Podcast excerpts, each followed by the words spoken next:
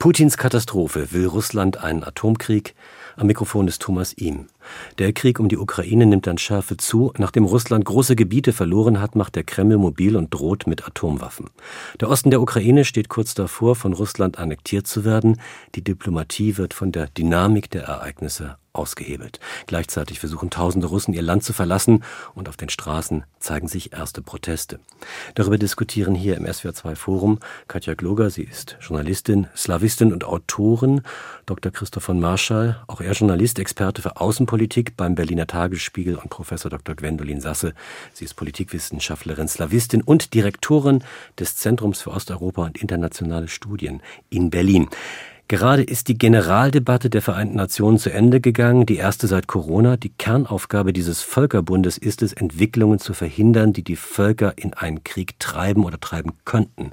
Genau das Gegenteil aber findet derzeit statt. Frau Sasse, haben die Vereinten Nationen gerade eine Chance zum Frieden verpasst oder ist der Frieden derzeit eher ein Gedanke auf dem Abstellgleis?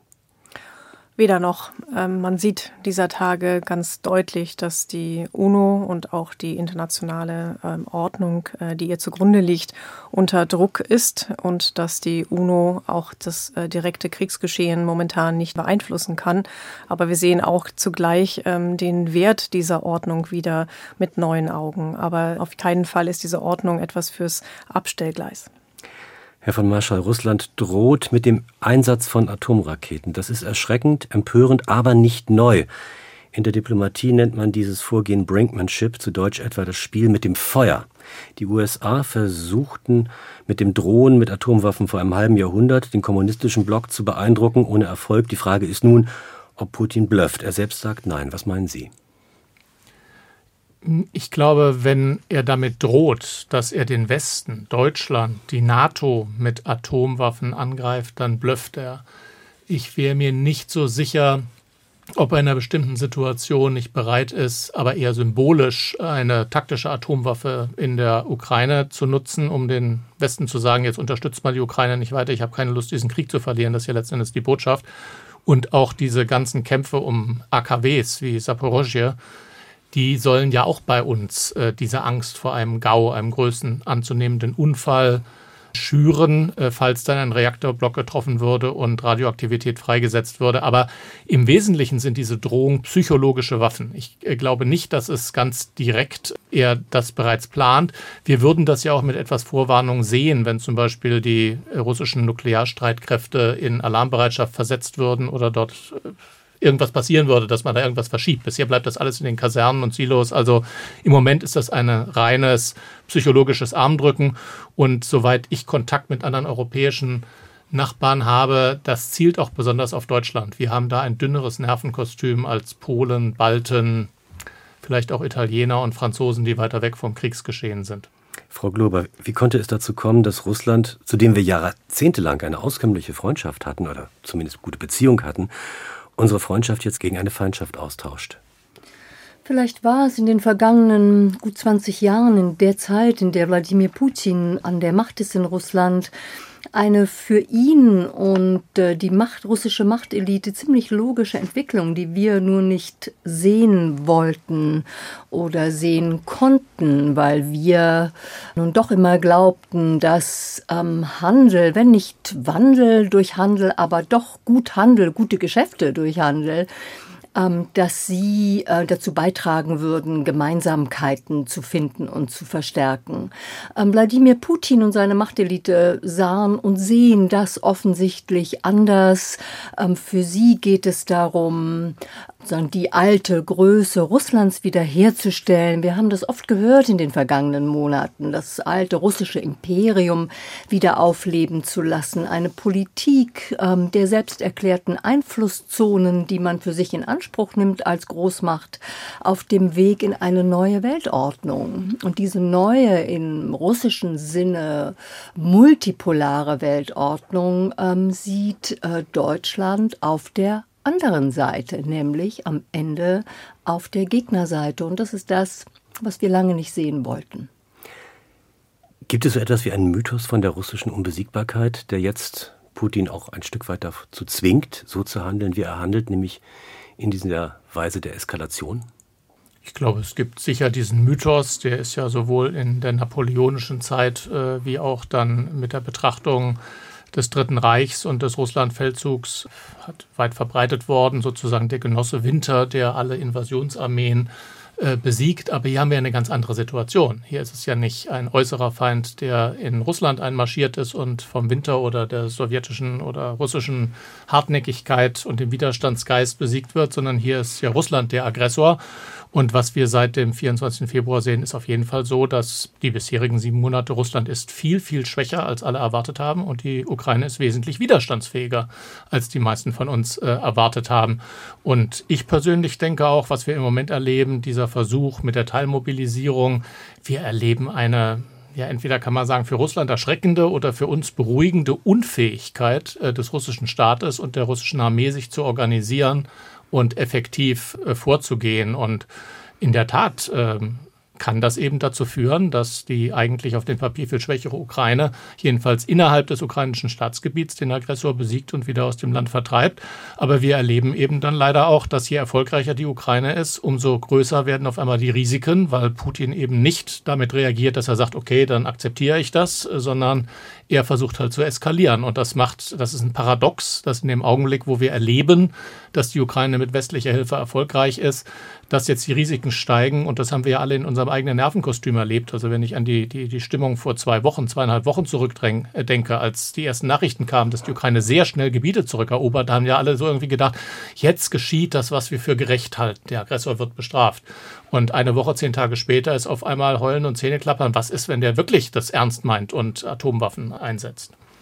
Ich glaube, was wir in der vergangenen Woche ähm, erlebt haben, die Erklärung der sogenannten Teilmobilmachung, die in Wahrheit natürlich äh, de facto eine Komplettmobilmachung äh, sein kann, vor allen Dingen aber auch die Tatsache, dass der russische Präsident diesen Krieg, ähm, diese sogenannte Spezial, militärische Spezialoperation jetzt zu seinem Krieg gemacht hat, endgültig, indem er sagen, die Realität dieses Krieges in sein Land ähm, gebracht hat, in jede Familie, in jedes Wohnzimmer erhöht die Gefahr einer Eskalation, weil ähm, es für Putin jetzt weniger und weniger einen Weg zurück gibt, einen Weg zu Kompromissen oder gar ähm, einer Verhandlungslösung. Und mit den sogenannten Referenden in den von äh, Russland ähm, besetzten ukrainischen Gebieten ähm, stellt er ja noch einmal sagen die Realität auf den Kopf. Er macht sagen aus einem klaren Angriffskrieg, aus einer klaren Aggression,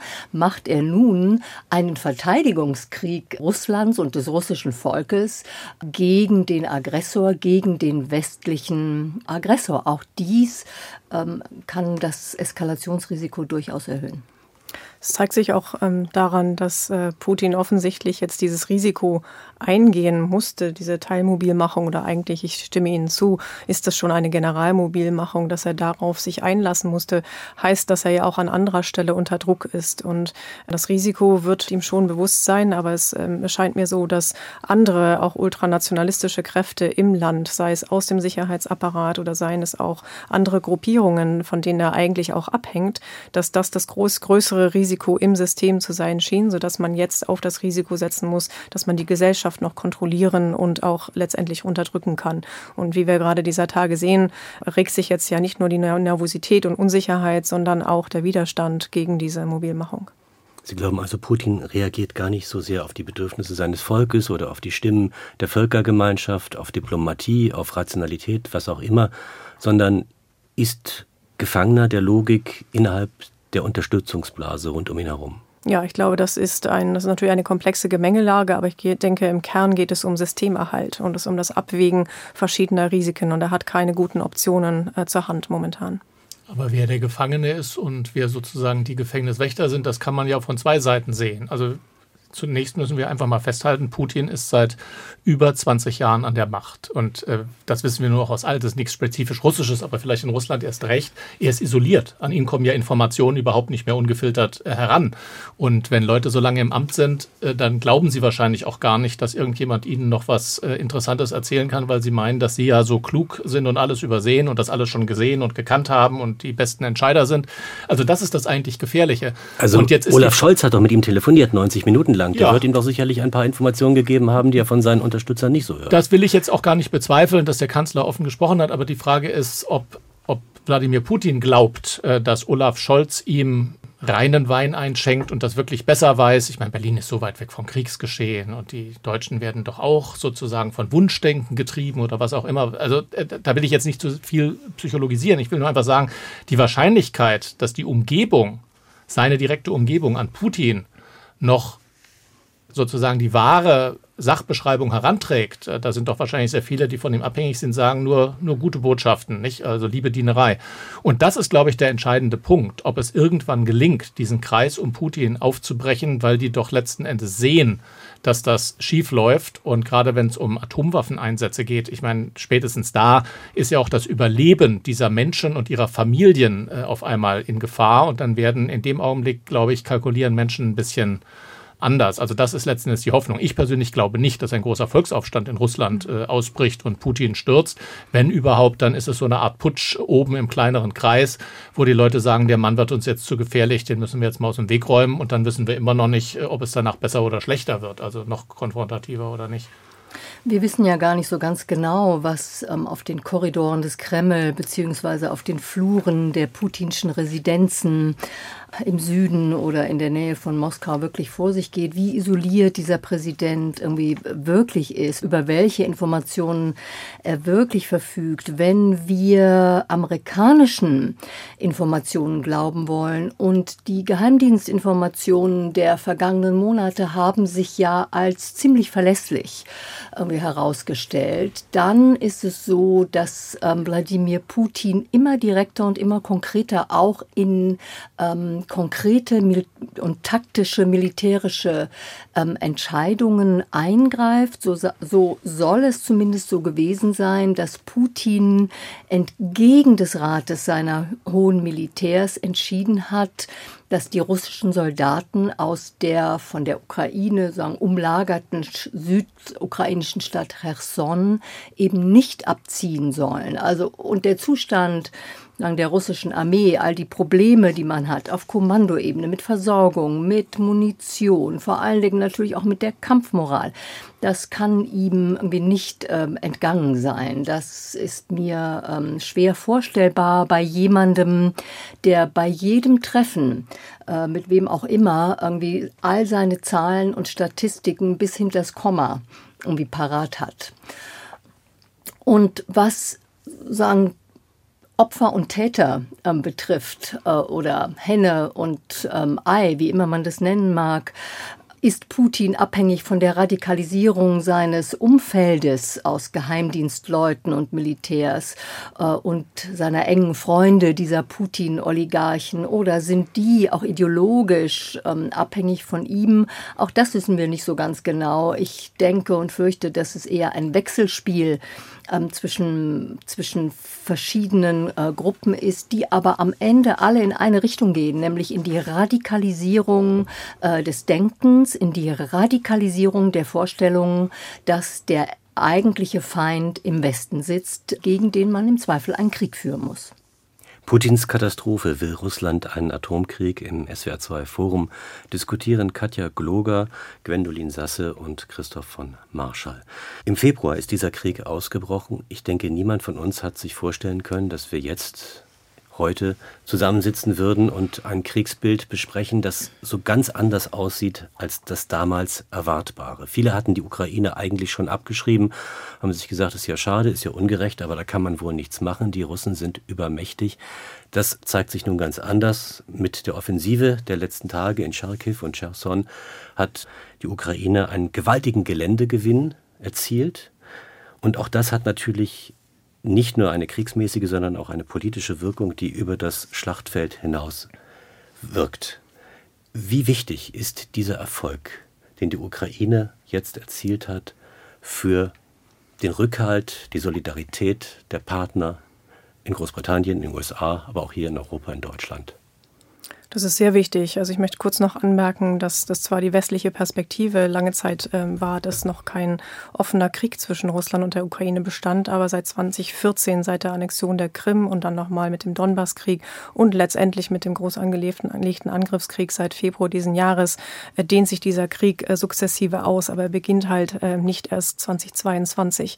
Und äh, daraus erklärt sich zum Teil die Überraschung, die Überraschung über diesen Angriff, aber dann auch unsere Überraschung im Westen über den Widerstand den zivilen und den militärischen der Ukraine. Und ich glaube, es sagt vor allem erstmal viel über unseren Blick auf die Ukraine aus, dass wir auch da, genau wie wir vielleicht Russland äh, überschätzt haben und auch sein militärisches Vorgehen überschätzt haben, haben wir die Ukraine unterschätzt als Staat, als Nation, aber auch in ihrer militärischen Fähigkeit. Natürlich konnte man auch ähm, zum Zeitpunkt des groß angelegten Angriffskriegs ab Februar nicht sofort voraussehen, in welchem Umfang der Westen auch militärisch unterstützen würde. Und natürlich hängt diese erfolgreiche Gegenoffensive um Kharkiv herum auch, auch sehr stark von dieser westlichen Unterstützung ab. Es ist auf jeden Fall ein wichtiger Punkt. Ob es ein wirklicher Wendepunkt in diesem Krieg ist, das muss sich noch zeigen. Ich glaube auch, dass es psychologisch sehr, sehr wichtig ist. Äh, was wir eigentlich erleben über die letzten Jahre, ist ja überhaupt erst die Nationswertung der Ukraine. Also die Ukraine ist heute in einem ganz anderen Selbstbewusstsein, auch in einem eigen, an einem Selbstbild, dass sie wirklich eine eigenständige Nation ist, als vor 20 Jahren. Und dazu hat natürlich Wladimir Putin mit seiner Politik und seiner Behauptung, ach, ihr seid ja gar keine eigenständige Nation, ihr seid irgendwie so eine Dialektuntergruppe vom großen russischen Volk oder so. Äh, dazu hat Wladimir Putin auch mit der Aggression stark beigetragen. Also, dass einerseits diese Entwicklung, diese Dynamik innerhalb der ukrainischen Selbstsicht gibt. Und das Zweite, warum es so wichtig ist, wenn der Westen die Ukraine unterstützt und damit ja auch äh, sowohl Schaden in Kauf nimmt, ökonomischen Schaden, als auch Risiken eingeht, Stichwort kommt zu einer weiteren Eskalation, dann ist es ja wichtig, äh, dass die Menschen und Regierungen im Westen sehen, dass das Sinn hat oder dass es, äh, dass es zu einer Punkt führen kann, wo man sagen kann, ja, da ist Erfolg da. Also wenn die Ukrainer jetzt trotz Unterstützung ständig verlieren würden oder auch kein Gebiet erobern könnten, dann wäre ja der die Neigung, die, Mobil äh, die Motivation, die Ukraine weiter intensiv zu unterstützen, sicher viel, viel geringer. Man möchte ja Ergebnisse sehen, wenn man so hohe Gaspreise akzeptiert und äh, Probleme mit dem Öl und Inflation und äh, Sorgen und so weiter. Und diese beiden Punkte sind, äh, glaube ich, das macht es so wahnsinnig wichtig. Warum? Weil es einfach die, die Bereitschaft im Westen und auch nicht nur in den Regierungen, sondern in den Bevölkerungen äh, erhält, dass man diesen Weg geht und sagt, ja, da wird eine regelbasierte Ordnung, von der wir alle leben, verteidigt. Äh, letzten Endes wird unser Wertesystem im Moment in der Ukraine verteidigt. Gott sei Dank müssen wir es nicht mit unseren eigenen Soldaten leben machen, die machen das für uns, aber wir sollten sie wenig unterstützen, wenigstens unterstützen und das hat eben auch eine Aussicht auf Erfolg. Das ist psychologisch in der Ukraine, aber auch für den Westen wichtig. Putins Handeln, Frau Kluger, macht ja einen hohen Sinn haben innerhalb seines Unterstützerkreises im Kreml und drumherum. Aber wichtiger ist ja eigentlich der Zustand der Armee, die da für ihn kämpft und die Ziele umsetzen soll. Und von der hört man jetzt Desaströses. Die Moral sei kaputt, die haben Material zusammengelassen, die sind Hals über Kopf geflohen vor den Ukrainern und, und haben nicht mal daran gedacht, das Gelände zu verminen, Mittlerweile äh, versorgt sich die ukrainische Armee fast mehr von den Russen als von den westlichen alliierten Partnern, wird so gesagt. Ähm, was bedeutet das für so eine Armee, die ja eigentlich auf diesem Mythos der Unbesiegbarkeit aufbaut? Wir hatten es ja vorhin schon gehabt. Ja, dieser Mythos ist äh, natürlich äh, grundlegend ähm, zerstört worden in den vergangenen Monaten, auch in den vergangenen Tagen mit ähm, dieser entweder furchtbar brutalen oder furchtbar unfähigen Form diese Erlasse zur Mobilmachung überhaupt ähm, einigermaßen nachvollziehbar ähm, durchzusetzen. Vom Zustand, vom desaströsen Zustand der russischen Armee äh, waren ja eigentlich auch alle westlichen Militärexpertinnen und Experten ähm, überrascht im Februar äh, und März, denn alle sind ja davon ausgegangen, nicht nur wir Journalistinnen und Journalisten, alle sind davon ausgegangen, dass Putin, der so viel Milliarden in die Modernisierung dieser Armee gesteckt hat, ähm, dass diese Milliarden doch irgendwie ein Ergebnis ähm, äh, gebracht haben. Offensichtlich haben sie auf Korruptionsebene ein sehr erfolgreiches ähm, Ergebnis. Das ist jetzt aber äh, arg ironisch. Ähm, bin nicht sicher. Also für wen ähm, haben irgendwie Wehrpflichtige in Russland irgendwie die Datschen und die Villen irgendwie ähm, gebaut, mhm. ähm, nämlich für ihre Offiziere und ähm, äh, Generäle.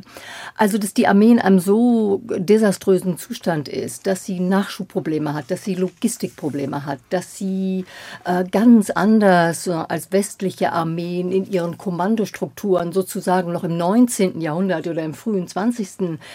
Jahrhundert feststeckt, äh, mit all den Problemen, die das bringt, ähm, wenn es ähm, um den Einsatz von modernen Waffen irgendwie geht. Darüber waren viele ähm, überrascht. Man muss allerdings auch sagen, dass die Erfolge der ukrainischen Armee sicher zurückzuführen sind auf die, den Widerstandswillen äh, und auch auf die Opferbereitschaft der Frauen und Männer in Armee und Gesellschaft, aber eben nicht möglich gewesen wären, ähm, ohne die massive Unterstützung des Westens, nicht nur mit Waffen, sondern vor allen Dingen auch mit, auch mit Aufklärung und mit einer ziemlich detaillierten sagen wir sogar Feinplanung der Vorstöße der ukrainischen Armee ähm, im Donbass und äh, jetzt auch im Süden, ähm, massive amerikanische Unterstützung in einer regelrechten Planung auch dieser ähm, Offensives zeigt, dass sagen die Strategie des Westens ähm, bislang erfolgreich ist. Der Westen aber, Vereinigten Staaten vor allen Dingen, bemühen sich, eine, wie soll ich sagen, eine Balance ähm, zu halten. Unterstützung der Ukraine auf der einen Seite und auf der anderen Seite schon zu versuchen, ähm, das Eskalationsrisiko ähm, möglichst äh, gering zu halten. Und lassen Sie mich einen letzten Satz sagen.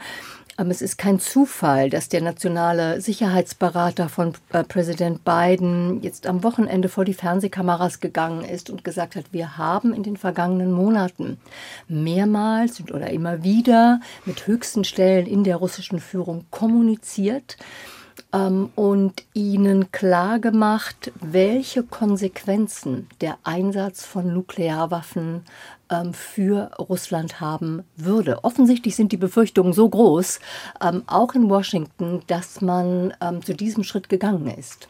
Zelensky nimmt das sehr ernst, hat er gesagt, Herr von Marschall. Ja, aber das muss er ja letzten Endes auch sagen. Also wenn er überhaupt was dazu sagt, können Sie sich nur entscheiden, gar nichts zu sagen. Aber äh, dass der Präsident der Ukraine sagt, ach komm, ja. könnt ihr doch vergessen, das wird er bestimmt nicht machen. Also das, das ist ja eigentlich nicht eine Option. Aber ich finde nochmal ganz wichtig, worauf Katja Kloger gerade hingewiesen hat. Also es sind äh, eben, wenn wir sagen der Westen, man muss dann als Europäer leider zugeben, es sind im Wesentlichen die USA. Die USA haben diesen Krieg kommen sehen. Sie haben seit letztem Herbst und Winter äh, die ukrainischen Streitkräfte vorbereitet für diesen Krieg, sie mit Kleinwaffen ausgerüstet, weil sie selber auch davon ausgegangen sind, wenn wir den Großgerät liefern, dann könnte die russische Armee das einfach überrollen, dann hätten sie die westlichen Waffen. Man hat sie eben nur mit panzerbrechenden Waffen, den kleinen, äh, den kleinen Raketen und so weiter. Und das war ja sehr, sehr erfolgreich. Das haben wir sofort zu Kriegsbeginn gesehen, dass diese Voraussicht äh, der Amerikaner groß war und dass sie das Richtige getan haben, um die Ukraine äh, in diese Widerstandsfähigkeit zu versetzen. Und das Zweite, was ich auch nur unterstreichen möchte, das hat ja Katja schon, Katja Kluger bereits gesagt, die Amerikaner sind erstaunlich gut informiert und geben diese Informationen weiter. Also, dass auch die Russen so viele hohe Offiziere verloren haben, das ist ja eine, eine Präzision von Aufklärung, dass die Amerikaner wissen, wo die sind und wie man die angreift und damit ganze Teilstreitkräfte sozusagen nicht mehr einsatzfähig macht, weil die Russen halt sehr wenig Eigeninitiative in den Offiziers- und Unteroffiziersrängen haben. Die warten immer auf den Befehl von oben und wenn der oben nicht mehr da ist, dann äh, funktioniert das halt nicht. Und da, da glaube ich, müssen wir Europäer schon dann drüber nachdenken, wo wir eigentlich wären, wenn wir es aus eigener Kraft äh, mit Russland aufnehmen müssten. Und da sieht die Bilanz äh, traurig aus. Und das ist jetzt nicht nur eine theoretische Erwägung, sondern wir müssen ja auch alle uns mit der Situation vertraut machen, äh, dass es noch anderswo auf der Welt Konflikte geben könnte, um die sich die Amerikaner kümmern wollten. Also sage ich jetzt nur mal, China möchte ja gerne Taiwan äh, auch annektieren und äh, in dem Augenblick wären die amerikanischen Kräfte sehr stark im Pazifik gebunden. Die würden uns sofort sagen, jetzt müsst ihr euch allein um Europa kümmern. Sind wir dazu in der Lage oder was müssen wir heute tun, damit wir in ein oder zwei oder drei Jahren äh, besser dastehen? Und der letzte Punkt ist Donald Trump. Also wenn jemand wie Donald Trump ins Weiße Haus zurückkehrt 2024 und auch mir sagt, eure Sicherheit, das müsst ihr selber für sorgen. NATO ist obsolet aus meiner Sicht. Also wir müssen, glaube ich, wir Europäer müssen sehr sorgfältig darüber nachdenken, was die Lehren äh, aus dieser Erfahrung sind. Selbst wenn das jetzt gut geht, in die Ukraine sich verteidigen kann und es nicht zu Katastrophen kommt, äh, haben wir trotzdem noch sehr, sehr viel Lern- und Korrekturbedarf hier in Europa. Da gibt es sicherlich jetzt keinen Widerspruch.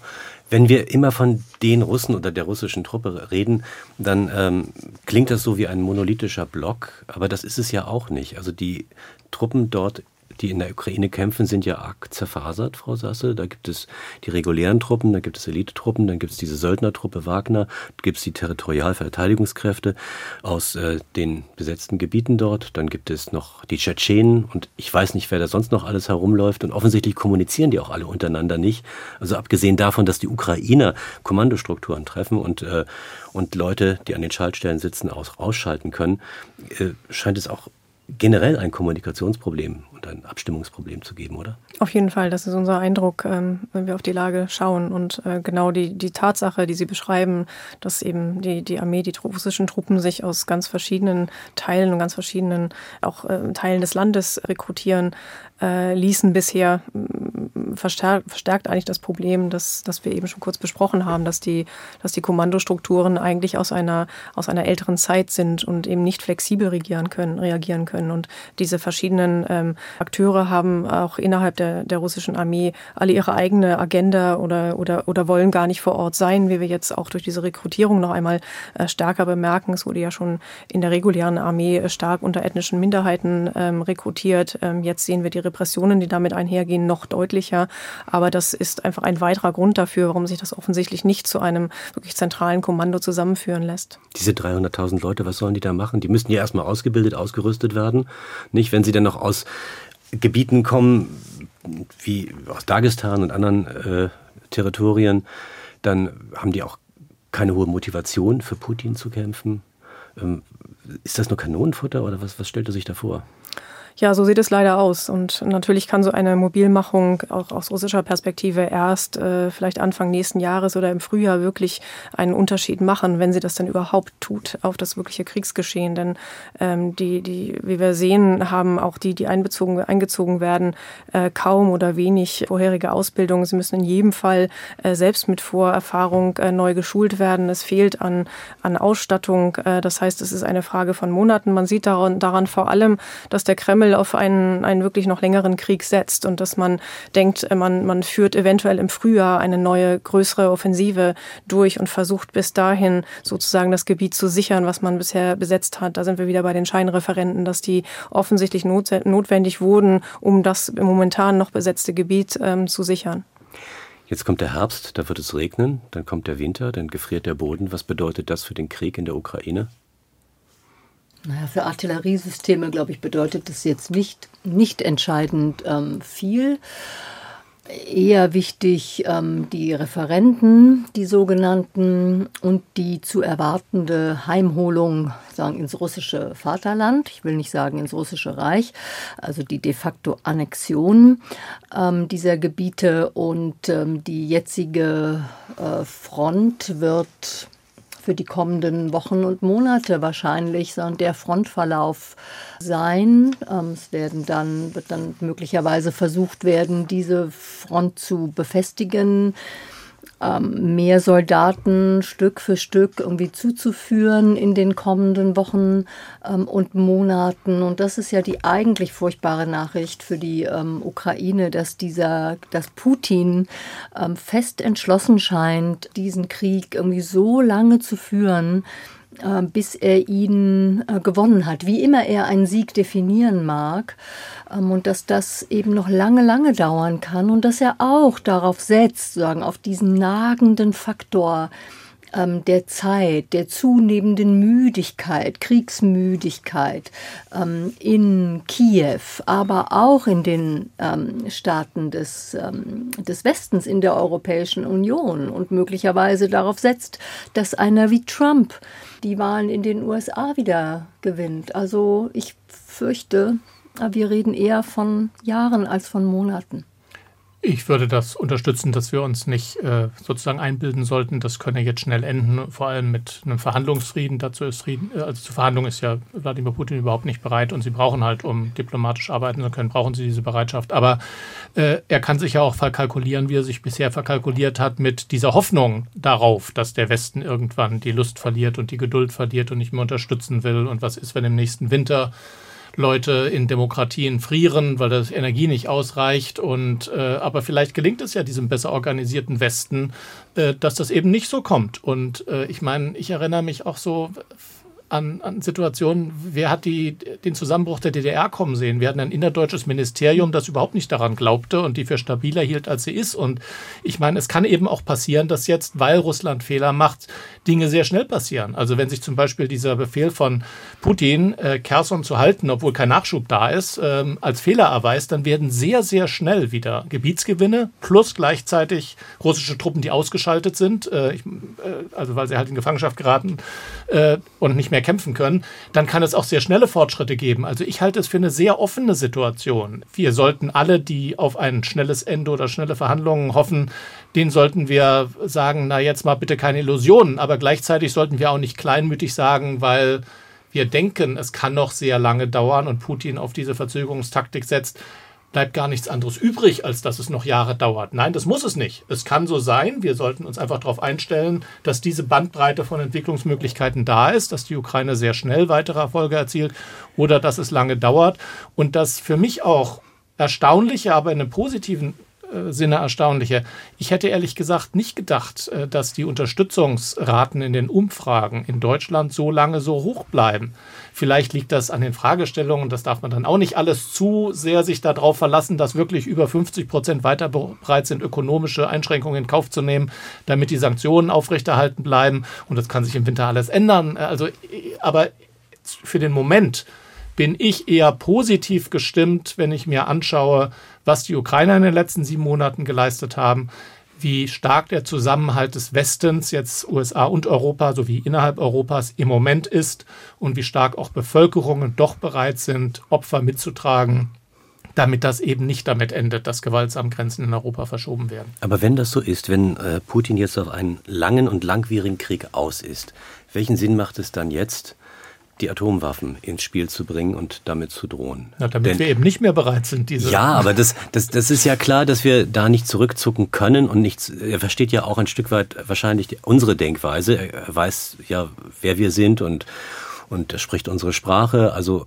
er wird darüber informiert sein. Und wenn man Atomwaffen ins Spiel bringt, das sind ja politische Waffen, so wurden sie früher immer gesehen, mit denen man irgendwie eine politische Macht auch ausüben wollte. Also kann das nur bedeuten, er will jetzt eine Verhandlung oder er will uns erschrecken oder er probiert jetzt einfach mal irgendeinen Joker auszuspielen, nachdem ihm die Trümpfe genommen worden sind.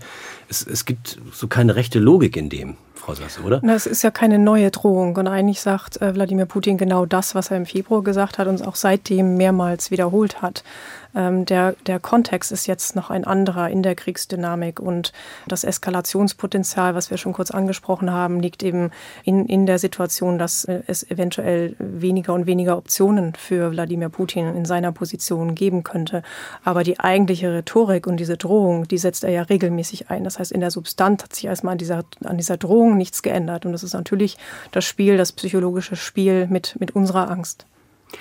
Angst ist ein gutes Stichwort es geht das Gerücht um in diesem 90-Minuten-Telefonat mit Olaf Scholz, vielleicht auch bei anderen Gelegenheiten, habe Putin Deutschland konkret gedroht. Es gibt Gerüchte um eine zweite Front, wo immer die sein könnte, bei Kaliningrad, Richtung baltische Republiken, vielleicht bei Finnland.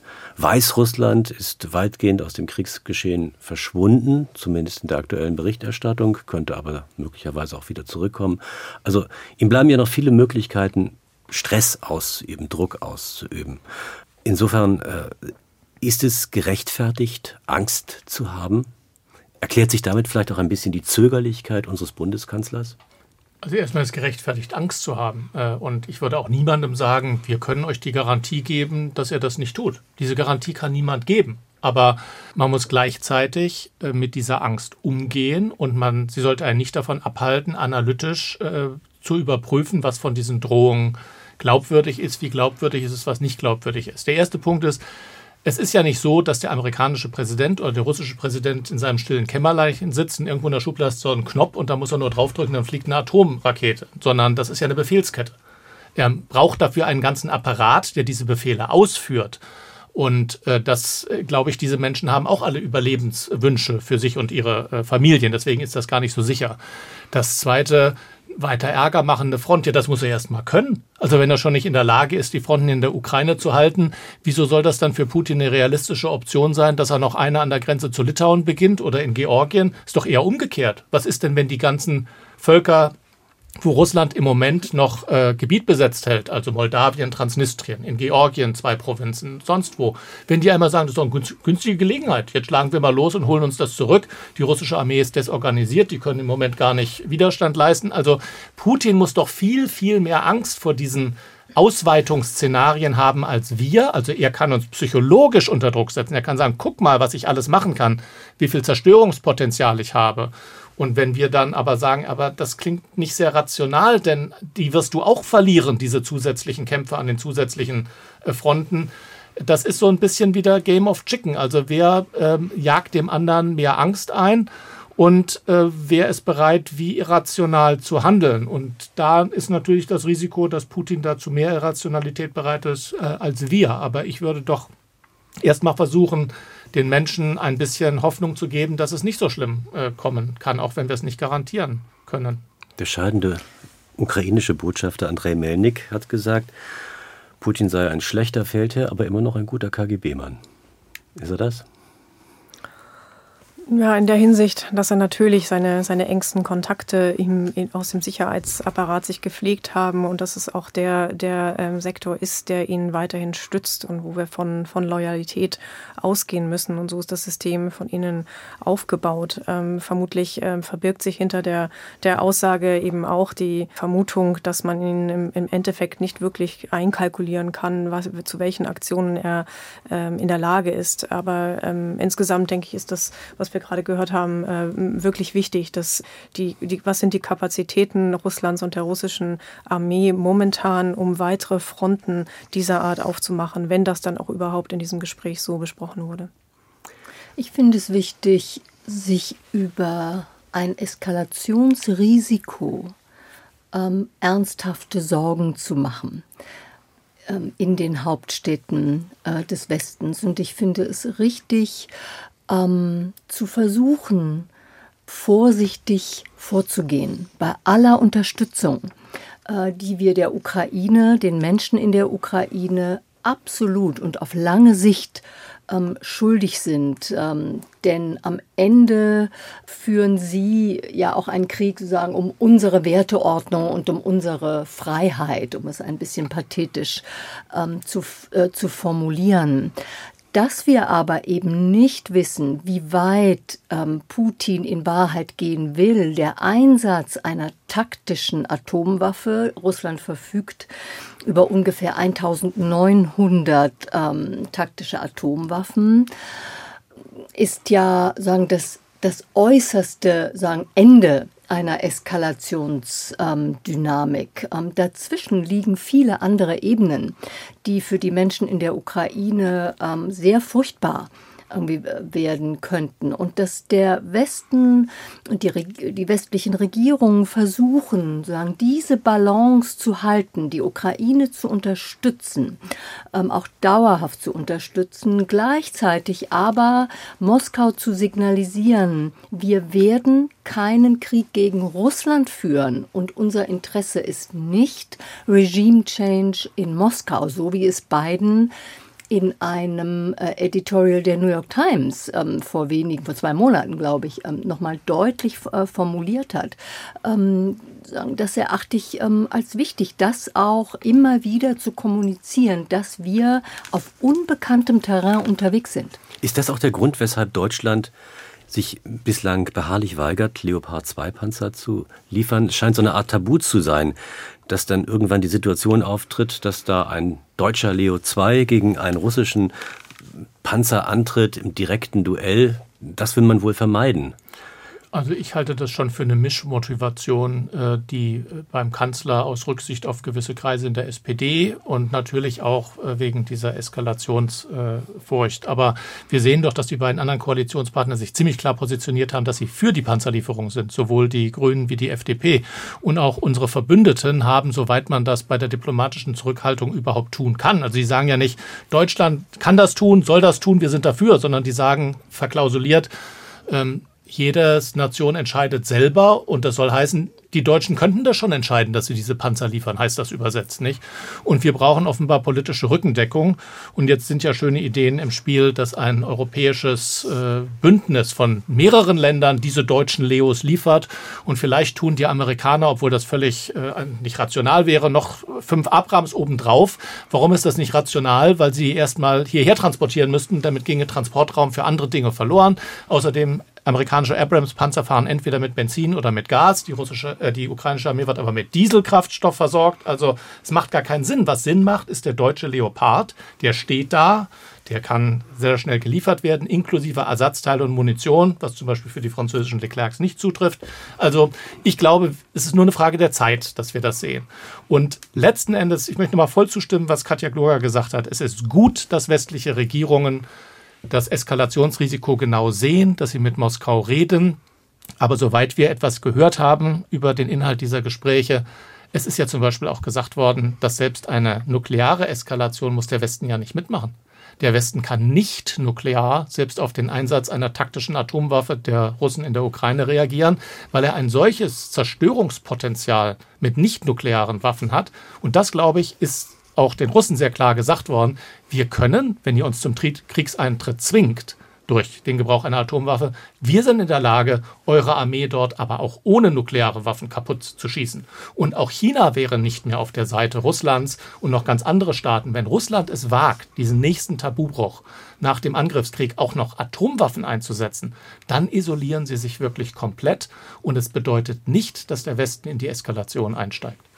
Man sollte vielleicht noch mal erwähnen, so zögerlich ist Deutschland dann auch wieder nicht. Wir haben Waffenmaterial in Höhe von etwa einer Dreiviertel Milliarde Euro in die Ukraine geliefert. Flakpanzer, Gepard, äh, Truppentransporter mit Bewaffnung, zehn Panzerhaubitzen, Ausbildung und Ersatzteile obendrein und, und, und.